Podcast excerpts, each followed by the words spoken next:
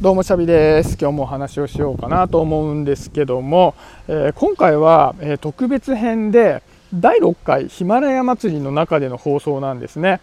で先日も1回ヒマラヤ祭りの中での放送ということで1本テーマトークを取ったんですけど今回2部構成になっていて今回2部目の放送になってます。要するに各配信者が2回ずつ放送するってことですね。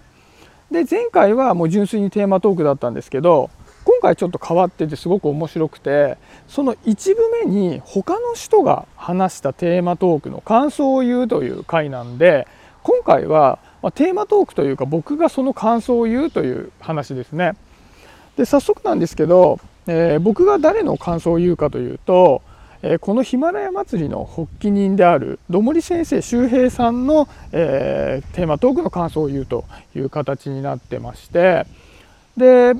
まあ、実際ねこの放送ぜひぜひ聞いてもらいたいんですよ僕もすごく大好きな放送だったんで聞いてもらいたいんですけどちょっと感想を言うためにざっくりどういった話だったかっていう説明をするとテーマ伝統というテーマなんですよね。でその伝統というテーマの中で周平さんが語っていたのは、えー、周平さんのご実家にあるルールの話なんですよね。でちょっと変わったルールでお誕生日ってあるじゃないですか。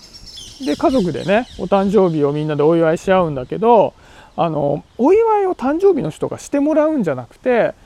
誕生日の人がみんなに食事をもてなすっていうルールがあるよっていう話だったんですよね。ちょっと変わってますよね。僕はそういう伝統はなかったのであ面白いなと思って聞いてたんですよ。で面白いと思うと同時にあこの伝統すごいいいなと思ったんですよね。でなんでいいと思ったかっていうと僕ちっちゃい頃からお誕生日会みたいな感じでお祝いしてもらうお祝いにみんなに来てもらうっていうのが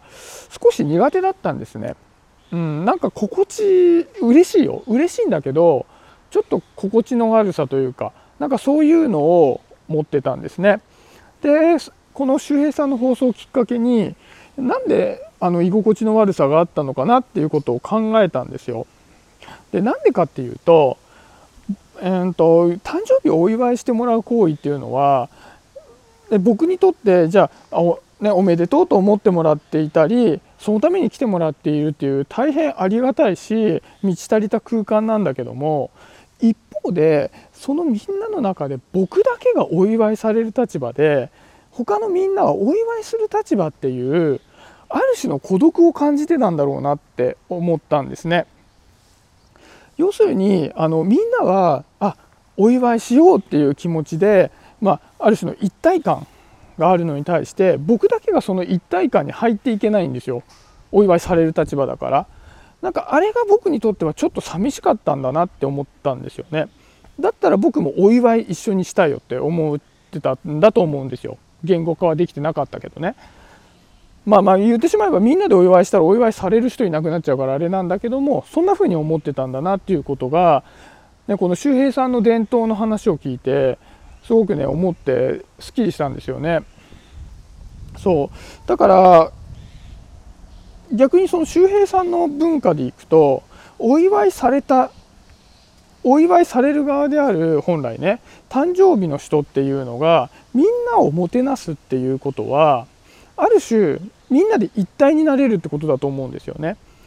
もてなすのは一人だからそういう意味では特別なんだけどももてなすってどういった行為かっていうと場を作るっていう行為なわけじゃないですか。ね、もてなされたものをみんなで食べるっていうある種場を作る行為でで自分が作った場でみんなで楽しく過ごせるっていうのは逆に一方的に祝われるよりもその場にいる一体感ってめちゃくちゃ感じられるなと思ったんですよね。ねでそれをまあ各々の誕生日でやっていけばみんなが一体になれるこうもてなしの場みたいなものが作れるなと思ったので僕はねあの個人的な好みとしては例えばねお祝いねしてもらえるとじゃ誕生日で何かやるっていうことであればそっちのパターンの方が好きかもしれないななんていうふうに思いましたね。特にとても僕にとっては学びのあるいいあのルールの話だなというふうに思いました。はいそんな感じですね僕の感想は。はい今日はそんなところで終わりにしようかなと思います。今日もありがとうございました。シャビでした。バイバーイ。